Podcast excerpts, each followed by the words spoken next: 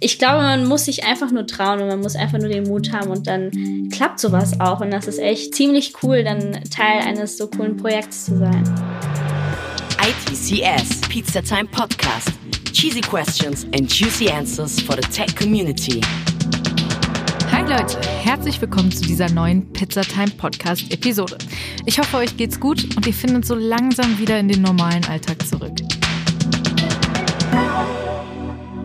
Corona hat nicht nur jeden einzelnen von uns ganz schön aus der Bahn geworfen, sondern auch die Wirtschaft und Gesellschaft weltweit.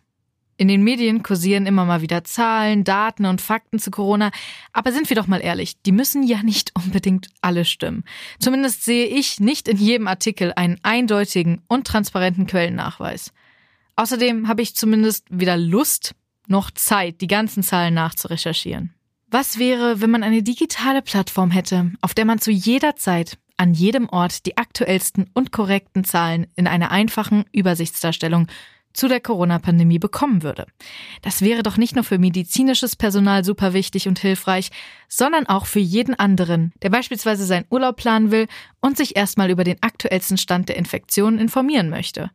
Genau diese Idee hatten ein paar engagierte Studierende aus den Fachbereichen Informatik und Medizin und haben sich zusammengetan und das interdisziplinäre Startup CoughSpace gegründet. Auch wenn unser heutiges Interview nicht zu 100% Tech-Info-lastig ist, wollten wir euch dieses spannende und uns alle betreffende Thema nicht vorenthalten.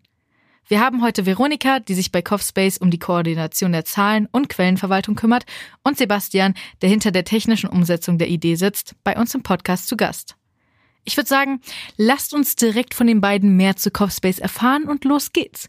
Ach ja, übrigens habe ich diese Woche das Interview mit den beiden geführt. Also nicht wundern, ich übergebe das Wort jetzt sozusagen an mein Vergangenheits-Ich. Na, die Intro-Leonie hat sich hier gerade ein bisschen ausgetobt, würde ich mal sagen. Wir haben die äh, beiden Damen und Herren nun hier und ihr könnt ja gerne mal ein bisschen was über euch erzählen. Ja, klar. Also, hi, ich bin der Sebastian, ich bin 25, Medizinstudent in München und bei CoughSpace kümmere ich mich um die IT. Hi, ich bin Veronika, Medizinstudentin aus Frankfurt und ich kümmere mich um die Koordination von Science und Resource bei CoughSpace. Und wir sind beide ein Teil von unserem CoughSpace-Team. Unser CoughSpace-Team besteht aus sieben Personen. Wir sind alles Medizin- und Informatikstudierende und keiner von uns ist älter als 25. Wir studieren in verschiedenen Semestern und wir sind über ganz Deutschland verstreut. Cool, dann habt ihr ja auch verschiedene Erfahrungen, gerade wenn es jetzt um Corona und Covid-19 geht. Das ist ja überall in Deutschland auch unterschiedlich verteilt, nicht nur in der Welt, sondern auch in Deutschland. Aber was bedeutet Cough Space denn überhaupt? Ich habe es ja jetzt schon mal angedeutet, um welches Thema es sich handelt. Ja, Okay, also ich würde mal den Namen aufschlüsseln. Und zwar steht CoughSpace für unseren Dataspace zu Covid-19. Also mhm. Cough für Covid-19 und Space für Dataspace. Und ja, wir sind ein Dataspace oder eine Website zur Bündelung von Informationen zu Covid-19. Hm, okay. Das heißt, bei euch gibt's quasi alles, was man wissen muss und mehr? Oder wie genau, was, was, was findet man bei euch? So was kann man sich da so vorstellen? Was findet man bei uns? Also man findet erstmal jegliche Zahlen zu Corona und zu Covid-19, seien es die Infektionszahlen, mhm. seien es die genesenen Patientinnen und Patienten oder seien es neue Leitlinien oder Anweisungen, wie man jetzt sich am besten die Hände wäscht. Also wir haben hm, okay. irgendwo alle relevanten Informationen, die man zu Corona wissen sollte. Also weltweit alles oder ist das jetzt nur auf Deutschland irgendwie spezifiziert oder? Die Zahlen sind weltweit. Mhm. Wir haben uns aber erst einmal auf Europa noch spezieller konzentriert. Das heißt, zu Europa und zu Deutschland haben wir noch mal mehr Zahlen. Okay, ja. Und was so Leitlinien angeht, beziehungsweise was bestimmte Verhaltensweisen für Ärzte, äh, Behandlungsmaßnahmen angeht, da haben wir uns jetzt erstmal auf Deutschland fokussiert. Okay. Aber das Ziel ist natürlich, das alles nochmal auszubauen. Es macht ja auch natürlich Sinn. Ich meine, das ist wahrscheinlich auch schwer für euch jetzt an die Infos sämtlicher Länder zu kommen. Wie war so die ganze Sammlung von den Daten? Ich kann mir vorstellen, dass es das wirklich sehr viel Aufwand ist. Also, wir haben uns am Anfang zusammengefunden und wir haben so ein bisschen gebrainstormt, Wir haben gesehen, es gibt ganz, ganz viele Informationen zu Covid-19, aber uns hat eben so eine gesamte Übersicht von den Daten im Prinzip gefehlt. Mhm. Wir haben dann eben, wie Vero schon gesagt hat, diese Daten zweigeteilt, einmal in Zahlen, also harte sozusagen mathematische Zahlen, wie zum Beispiel Todeszahlen, und eben allgemein Wissen. Und so sind wir dann auch bei der Recherche vorgegangen. Teil von uns hat sich dann um die Zahlen gekümmert. Die meisten Behörden stellen die Zahlen tatsächlich zur Verfügung. Man muss nur nett fragen und oder einfach auf die Websites gehen. Die meisten Zahlen gibt's dann als CSVs. Und ähm, zum Wissen, damit hat sich dann der andere Teil vom Team beschäftigt. Da wir auch Medizinstudenten sind, haben wir uns auch so ein bisschen sozusagen in die wissenschaftliche Richtung herangetastet und dort eben auf verschiedenen Publikationsservern wie zum Beispiel PubMed geschaut, aber auch natürlich ganz sozusagen banal auf Seiten des RKIs oder des Bundesgesundheitsamtes, was jetzt zum Beispiel äh, nationale Maßnahmen angeht. Dort haben wir auch geguckt. Mhm. Und was ist so euer Ziel damit? Also ich glaube, es ist generell schon super gut, wenn man wirklich einfach mal gebündelt alle Informationen hat. Aber was denkt ihr, was eben auch daraus resultieren kann? Also was kann der Vorteil davon sein, dass man die alle so findet? Ja, genau, also ähnlich haben wir eben auch gedacht. Wir, wir haben gesehen, es gibt sehr, sehr viele Daten über Covid-19, aber eben keine zentrale so Zusammenfassung und Übersicht und es macht es sehr, sehr schwer, sowohl für den Einzelnen wie auch jetzt für Entscheidungsträger auf allen Ebenen, seien es jetzt Ärzte, Krankenpfleger oder Politiker, mhm. dort eben Entscheidungen zu treffen, im Kleinen wie im Großen, was Corona angeht. So ist eben diese Idee entstanden für diese Datenplattform, wo wir eben die Daten aufarbeiten und zusammenfassen wollten. Dabei haben wir uns aber auch als Ziel gesetzt, wir möchten Informationen für alle zur Verfügung stellen. Mhm. Wie gesagt, nicht nur für irgendwie Ärzte oder Politiker oder so, sondern es kann zum Beispiel auch die Familie sein, die ihren Urlaub planen will, aber eben auch der Arzt auf der Intensivstation, der sich vielleicht zu den allerneuesten Leitlinien, also Behandlungsempfehlungen zu Corona informieren will.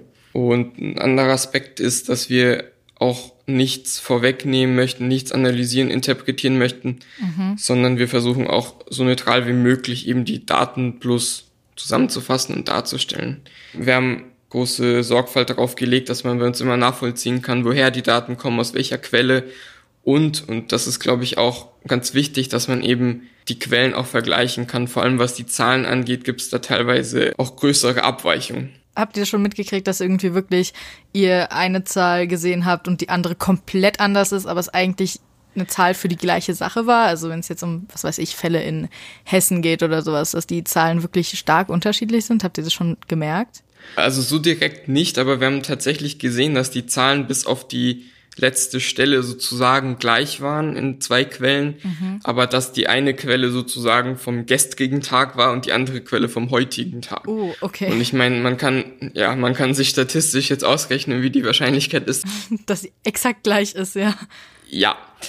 Und genau, aber dann, das ist auch interessant, haben wir eben nochmal nachrecherchiert und sind tatsächlich darauf gekommen, dass die Quellen auch untereinander im Prinzip Daten austauschen. Hm, okay. Das kann man bei uns dann auch nachlesen, wenn man möchte, eben wo die Quellen jeweils an die Daten kommen. Das ist auch ganz spannend. Das heißt auch so generell, das ist auch irgendwie euer Ziel, so den Medien gegenzuwirken und zu sagen, hier findet ihr was, wo ihr euch selbst eine Meinung bilden könnt. Weil ich finde gerade bei solchen Themen, ob es jetzt auch damals schon die Schweinegrippe war oder irgendwas, was in der Zukunft kommen wird, wird halt immer sehr stark Meinung suggeriert und irgendwie ein Gefühl suggeriert von Angst oder von Sorge oder eben auch vom Gegenteil. Und für euch ist es dann quasi so, ihr wollt einfach, dass man das sieht und sich die Meinung selbst bilden kann. Ja, genau. Wir sind so neutral, wie es nur geht bei unserer Informationswiedergabe. Und wir haben uns da eben auch festgelegt. Und ich würde sagen, durch den Teil der Medizinstudierenden bei uns im Team sind wir da irgendwo fachlich vorgebildet. Mhm. Wir haben im Studium gelernt, wie man vertrauenswürdige von nicht so vertrauenswürdigen Quellen unterscheiden kann und haben uns da eben auch wirklich Gedanken hintergemacht. Also wir nehmen auch nicht jede Zahl an als Quelle, sondern haben dann eben uns die verschiedenen Websites, von denen wir die Zahlen beziehen, auch nochmal genau unter die Lupe genommen und haben dann eben geschaut, wo die ihre Zahlen herhaben, weil wir nur Zahlen darstellen möchten, die von kontrollierten Gesellschaften oder öffentlichen Einrichtungen freigegeben wurden oder eben direkt von der Regierung. Und wir haben da keine privaten Zahlen sozusagen reingeholt, die von irgendwelchen privaten Firmen zum Beispiel generiert wurden. Und ich glaube, man darf bei der ganzen Sache vor allem auch nicht vergessen, dass wir keinen finanziellen Vorteil aus der ganzen Sache mit unserer Website ziehen, sondern dass wir das auf freiwilliger Basis machen und mhm. uns das deswegen sehr wichtig ist, Informationen freizugeben, denen man vertrauen kann und eben keine Schreckensnachrichten zu verbreiten, nur um die größte Schlagzeile zu haben. Stimmt natürlich, wenn das Ziel nicht das Geld oder die Aufmerksamkeit ist, sondern wirklich die pure Information und wirklich nur der Sinn dahinter, Leute zu informieren, dann ist das natürlich eine ganz andere Motivation, die dahinter steckt. Ne? Das ist dann auch häufig nicht so sensationsstark. Generell seht ihr so diesen technischen Ansatz, weil es ist ja schon ein relativ technischer Ansatz und ein Ansatz, den es so jetzt, zumindest habe ich das erlebt, noch nicht wirklich gibt. Denkt ihr, dass das auch in der Zukunft wirklich hilfreich sein kann? Also, weil es ist ja jetzt auch kein Geheimnis, dass man darüber nachdenkt, dass in der Zukunft eben uns noch ein paar Pandemien vielleicht erwarten.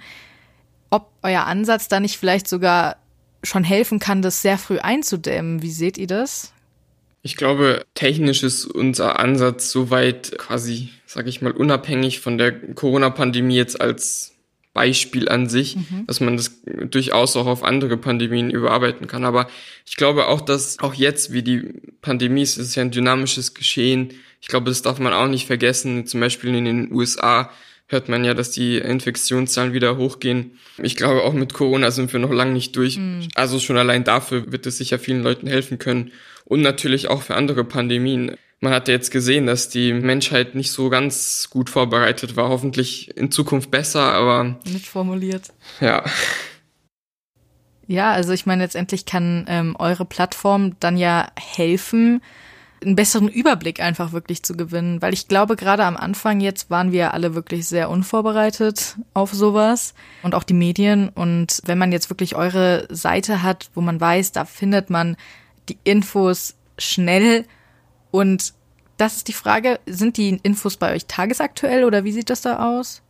Also wir probieren die Zahlen auf jeden Fall tagesaktuell mhm. zu halten. Da haben wir auch ein Update-Script. Wie gesagt, die meisten Zahlen gibt's als CSVs von den verschiedenen Organisationen. Da haben wir ein Update-Script, was quasi jeden Tag sich die allerneuesten Zahlen holt. Und für den Wissensteil von den, also für den Knowledge Hub, da probieren wir natürlich so weit es auch uns unsere Zeit und Energie erlaubt, die allerneuesten Infos dort äh, einzupflegen. Was ja auch irgendwie faszinierend ist, ist, dass ihr das alles ja, wie Vero schon gesagt hat, ihr wohnt ja überall in Deutschland verteilt, alles ja auch durch Technik, durch das Internet geschafft habt. Das ist total faszinierend, wie solche Dinge inzwischen gehen. Also früher musste man sich treffen oder mit Menschen zusammenarbeiten, die in der nächsten Nähe leben. Aber ihr habt das ja wirklich von Kilometern Entfernung aus gemacht. Wie hat sich das so für euch angefühlt? Also hat das gut funktioniert? Es hat super funktioniert, würde ich sagen, weil wir einfach alle an einem Strang gezogen haben und irgendwo alle dasselbe Ziel hatten. Ich muss aber auch sagen, dass es für mich persönlich echt mal was Neues ist, mit jemandem im Team zusammenzuarbeiten und die Person wirklich noch nie in Persona gesehen zu haben. Bis jetzt hatten wir halt auch noch nicht die Möglichkeit, einander zu treffen. Aus Gründen. Uh, aber es hat echt super geklappt. Ja, aus Gründen. aber es hat echt super geklappt. Also so, wir hatten halt einfach alle das Ziel, da wir sind alle zusammengekommen über einen Hackathon, der mhm. Europäischen Kommission. Durch diesen Hackathon hatten wir eben das Ziel, eine Problemlösung darzustellen für eben das von uns erkannte Problem, dass wir viele Informationen zu Corona haben, aber keine gebündelte Informationsquelle. Und ich glaube eben, weil da auch jeder mit seinen Stärken reingegangen ist, hat das so gut geklappt. Also das war echt eine schöne Teamarbeit und ist es bis jetzt noch. Das ist echt schön. Also gerade dieser Gedanke, das war halt früher wirklich ja absolut nicht möglich, je sowas umzusetzen mit Menschen, die sonst wo wohnen. Aber das zeigt ja auch, wie international sowas funktionieren kann. Und Ist Internationalität quasi auch irgendwie irgendwann euer Ziel? Also die Seite vielleicht auch auf Englisch zugänglich zu machen? Ist es euer Ziel? Ist sie das schon? Weil das kann ja auch total helfen, wenn man dann eben später auch internationale Zahlen hat. Also aktuell ist unsere Seite auf Englisch. Wir ah, okay. haben auch vor, sie noch auf Deutsch zu übersetzen. Mhm. Aber wir dachten eben, um es für die Masse verständlich zu machen, machen wir es erstmal auf Englisch, weil ja. man ja eigentlich davon ausgehen kann, dass die meisten Menschen Englisch verstehen, zumindest soweit es geht. Genau, oder jemanden in der Familie haben, der es übersetzen kann. Genau, genau. Und das sind ja jetzt keine hochkomplizierten Sachen, die wir darstellen, sondern wir versuchen das ja auch so einfach wie möglich alles zu gestalten, damit man eben da so ein bisschen instinktiv die ganzen Informationen aufnehmen kann. Mhm. Also wenn man auf unsere Website kommt, dann hat man dann auch erstmal den Pandemic Screen und dann sieht man die ganze Weltkarte und dann kann man die einzelnen Länder anklicken und kriegt dann zu den einzelnen Ländern die Zahlen. Und das ist, denke ich mal, ganz einfach. Auf jeden ja. Fall. Ich meine, da braucht man nur ein bisschen geografisches Wissen, aber kein englisches Wissen. Ja. genau, genau. Und ja, natürlich, also unser Ziel ist natürlich der Ausbau mhm. und es ist kein Ende in Sicht, so gesehen. Mhm. Also wir wissen, dass die ganze Situation eine fluide Situation ist und wir da uns eben der Situation anpassen müssen. Und je nachdem, wie sich das Ganze entwickeln wird, wird das auch noch ein sehr langwieriges Projekt mhm. sein. Und wie Sebastian schon gesagt hat, natürlich kann man dann im Endeffekt das Gerüst des Ganzen auch auf andere Situationen anwenden, sei es die nächste Pandemie, die hoffentlich nie kommen wird, oder äh, jegliche andere Zahlen, die man zu verschiedenen Sachen dann gesammelt hat. Stimmt, ja. Sebastian, du wolltest was zum Technischen sagen? Ja, genau. Die Vero hat sich schon so ein bisschen angeschnitten. Also technisch ist unsere Website, haben wir eben in diese zwei Teile Wissen und Zahlen gegliedert. Die Zahlen, das ist der Pandemic Screen und das Wissen, das ist der Knowledge Hub. Wie auch Vero schon gesagt hat, wir haben nicht so viel Wert auf schönes Design gelegt. Da hatten wir noch nicht so viel Zeit, uns drum zu kümmern, sondern eher auf Übersichtlichkeit und im Prinzip logische Korrektheit der einzelnen Funktionen. Ich kann auch vielleicht den Knowledge Hub kurz nochmal zusammenfassen für die Hörer, die es ja jetzt nicht vor sich haben. Es ist im Prinzip eine einfache WordPress-Seite und in so einem Dropdown-Menü hat man ähm, Zugriff auf die verschiedenen Teile. Wir haben zum einen Information for Healthcare Professionals, also Informationen für medizinische Fachleute, dann National Measures, also nationale äh, Maßnahmen zur Eindämmung des Coronavirus und auch noch Forschungssachen, also Research und Case Reports. Das sind im Prinzip kleine medizinische Fallvorstellungen. Wenn man dort eben auf die Punkte klickt, kommt man auf eine Übersicht, wo man dann weiter noch Zugriff hat, zum Beispiel bei den National Measures, also bei den nationalen Maßnahmen. Bei den verschiedenen Ländern kann man dann schauen, was für Restriktionen es gibt, zum Beispiel ob es ähm, Reiserestriktionen gibt, mhm. Travel Restrictions oder Social Distancing. Das ist ja super interessant zu wissen, weil jetzt, wenn man langsam wieder reisen kann, wie, wo, wohin, weshalb, also wer erlaubt es, wie sind wo die Einschränkungen. Also es ist auf jeden Fall super interessant und super wichtig zu wissen, finde ich. Ja, richtig, richtig. Und ich glaube, wie gesagt, dass das auch den Reiz sozusagen unseres Projektes ausmacht, dass man eben nicht nur die Empfehlung hat, aber auch die Daten sozusagen dazu. Kann man selber schauen, hm, die Infektionen gehen hoch, vielleicht sollte ich da vielleicht eher vorsichtig sein oder wie auch immer. Und die Vero hat ja auch schon erklärt, wie der Pandemic Screen aussieht. Kann ich auch nochmal vielleicht ein bisschen im Detail beschreiben. Das ist im Prinzip eine große Google Maps Karte und dort hat man eben zunächst auf Europa beschränkt Daten, die man anzeigen lassen kann. Diese Daten, die direkt auf der Karte angezeigt werden können, die werden im Moment als Kreise dargestellt. Mhm. Und das kann man eben aussuchen, was für Daten man da dargestellt haben möchte zum Beispiel die Anzahl an Gesamtfälle oder die ähm, Todesfälle und so weiter. Und wenn man dann auf ein Land klickt, zum Beispiel auf Deutschland, dann sieht man links in so einem kleinen Fenster, sieht man dann eben von den verschiedenen Quellen, von denen es Daten gibt, sieht man eben die Daten im Vergleich. Und zum Beispiel vom European CDC Daten, aber auch von Our World in Data, das sind so unsere zwei größten mhm. Datenquellen, aber auch zum Vergleich dann zum Beispiel Populationsdaten von Eurostat, aber auch zum Beispiel Intensivkapazitäten, die von der TU Berlin zusammengefasst wurden. Hm, das ist auch wichtig. Vero hat ja auch schon mal angerissen, wie unterscheidet man denn eigentlich seriöse Quellen von unseriösen Quellen? Weil letztendlich hast du ja schon gesagt, dass ihr eben auch gelernt habt, was sind wirklich Quellen, auf die man sich verlassen kann, was sind Quellen, die wirklich sinnvolle Sachen angeben und was sind Quellen, die im Gegensatz zu eurer Seite von außen vielleicht schön aussehen, aber von innen nichts drin haben. Also wie unterscheidet man da vielleicht auch eben gerade als Laie, der sich damit nicht auskennt, ist es vielleicht auch wichtig im Umgang im Internet selbst eben mal zu sehen, wie unterscheide ich das und was ist eine seriöse Quelle und was nicht.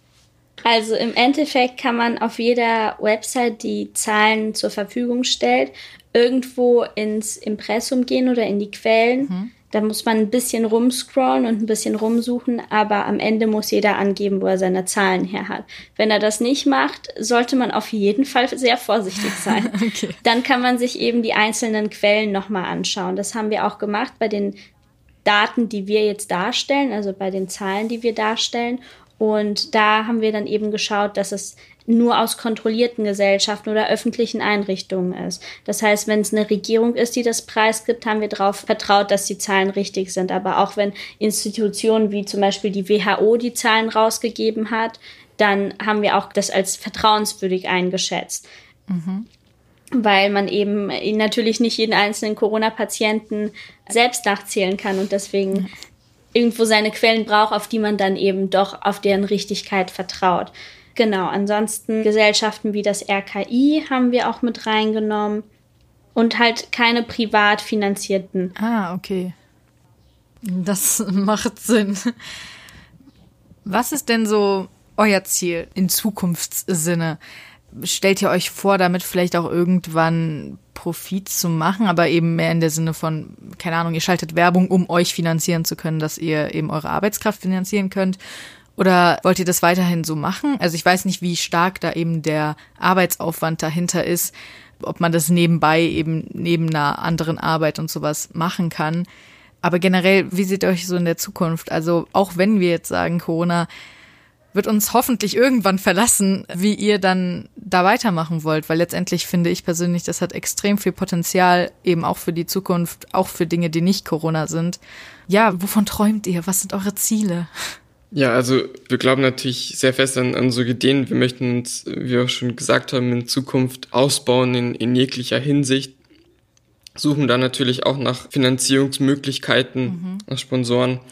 Auch auf technischer Seite brauchen wir auf jeden Fall noch Leute, die uns unterstützen. Da gibt's auch gerade größere Projekte. Wir haben zum Beispiel eine Kooperation mit ASICI gestartet. Das ist die Firma, die die Software Arcis herstellt, die unter anderem auch in dem Johns Hopkins Dashboard und ich glaube auch im RKI Dashboard ähm, verwendet wird. Wir haben jetzt eine Lizenz dafür bekommen und das ist jetzt sozusagen der nächste große Schritt, das, diesen Pandemic Screen umzuziehen. Das, das wird sicher keine leichte Aufgabe und daher suchen wir dafür auch auf jeden Fall Leute. Und auch im Knowledge Hub brauchen wir auf jeden Fall Leute, die uns unterstützen, diese förmliche Flut an Informationen. Ich meine, man muss nur einmal eine Tagesschau gucken oder kurz irgendwie Zeitung aufmachen. Ja. Jeden Tag gibt's neue, auch wissenschaftliche Erkenntnisse zu Corona. Und genau, dass wir die so ein bisschen screenen und dann in die Website einpflegen was braucht man denn für eine Voraussetzung, um bei euch im Team mit dabei zu sein? Also anscheinend ist ja eine spezielle Örtlichkeit nicht das Problem, weil es bei euch ja auch nicht so ist. Aber was sollte man denn am besten irgendwie mitbringen, wenn man bei euch mit dem Team sein möchte? Auf jeden Fall Motivation. ja, also auf jeden Fall Motivation. Das ist, glaube ich, das Allerwichtigste. Und ansonsten wir sind sehr flexibel und natürlich haben alle einen wissenschaftlichen Background so ein bisschen, aber mhm. ich glaube auch nicht, dass das unbedingt irgendwie notwendig ist.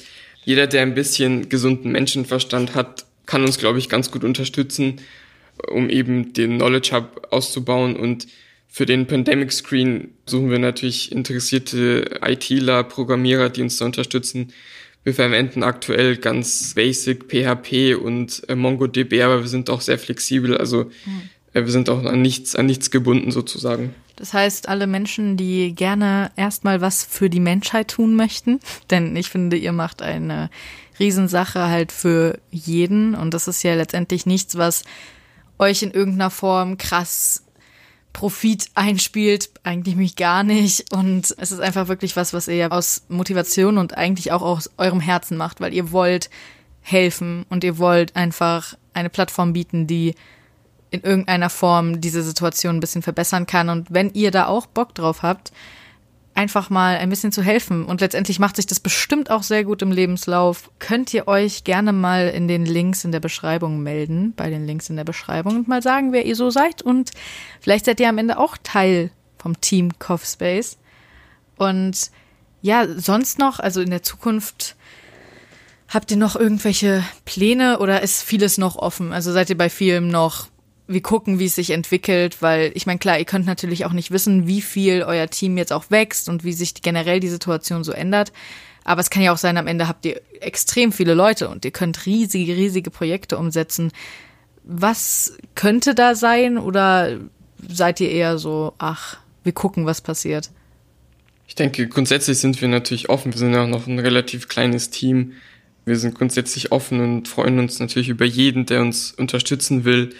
Und ich denke, wir schauen mal, äh, wohin sich's entwickelt. Genau, wir möchten natürlich unseren Grundsätzen immer treu bleiben, möglichst neutral, möglichst für alle das, das zu machen. Aber ansonsten, ja, schauen wir mal, wohin die Reise geht. Warum hast du noch ein Abschlussstatement für den heutigen Tag? Ja, ich denke schon. Also ich möchte hiermit auf jeden Fall alle motivieren, die Bock haben, bei uns mitzumachen, sich bei uns zu melden. Wir sind wirklich total offen und wie Sebastian gesagt hat, wir wollen einfach schauen, wo die Reise hinführt. Und wenn es was Großes wird, wird es was Großes und das ist echt cool. Und wenn es bei unserer Website bleibt, dann bleibt es bei unserer Website. Aber wir sind da schon ein bisschen stolz auf unser Projekt und freuen uns eben. Sein Danke. Und freuen uns, wenn wir jedem irgendwie weiterhelfen können mit eben dem, was wir anbieten. Und allgemein kann ich, glaube ich, sagen, für jeden Menschen, jeden jungen Menschen, der gerade zuhört, ich war selbst sehr überrascht davon, wie einfach es ist, doch ein Projekt zu starten und ein paar Leute zusammenzukriegen und dann echt was Cooles auf die Beine zu stellen und das in kürzester Zeit. Also ich glaube, man muss sich einfach nur trauen und man muss einfach nur den Mut haben und dann klappt sowas auch. Und das ist echt ziemlich cool, dann Teil eines so coolen Projekts zu sein. Dann danke ich euch sehr.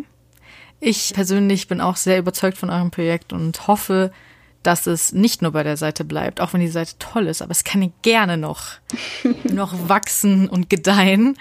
Und dann danke ich euch für eure Zeit, dass ihr euch mit mir hier virtuell zusammengesetzt habt und mir erzählt habt, was ihr denn so für Pläne habt und was ihr alles schon umgesetzt habt. Und darauf könnt ihr auch zu Recht stolz sein. Ja, virtuell können wir am besten. ja, danke dir, Leonie. Danke, dass wir da sein durften. Sehr gerne. Hat echt Spaß gemacht. Das freut mich. Dann wünsche ich den anderen noch einen schönen Tag und gehe jetzt rüber zur Outro, Leonie. Die hat euch bestimmt auch noch was unheimlich Interessantes zu erzählen. Bestimmt. Ich glaube an sie. Sehr nice. Ciao. So, mein Vergangenheits-Ich hat jetzt zum Outro-Ich übergeleitet. Hier ist das Outro-Ich. Hello. Ihr habt's ins Outro der Episode geschafft und ihr hört wieder von der Gegenwarts-Leonie. Ich danke Vero und Sebastian für das Interview und ich würde sagen, am besten macht ihr euch selbst ein Bild von Kopfspace und geht über den Link in unserer Beschreibung dieser Episode selbst einmal auf dem Pandemie-Screen. Schaut doch auch gerne bei uns auf Social Media vorbei. Dort seht ihr, was hinter den Kulissen des ITCS so abgeht und seid immer up to date mit den neuesten Podcast-Episoden. Wir veröffentlichen jeden Sonntag um 12 Uhr neue Episoden. Ich würde mich also freuen, wenn wir uns nächste Woche wieder zu einer neuen Episode hören und ich wünsche euch noch einen wundervollen Tag. ITCS, Pizza Time Podcast.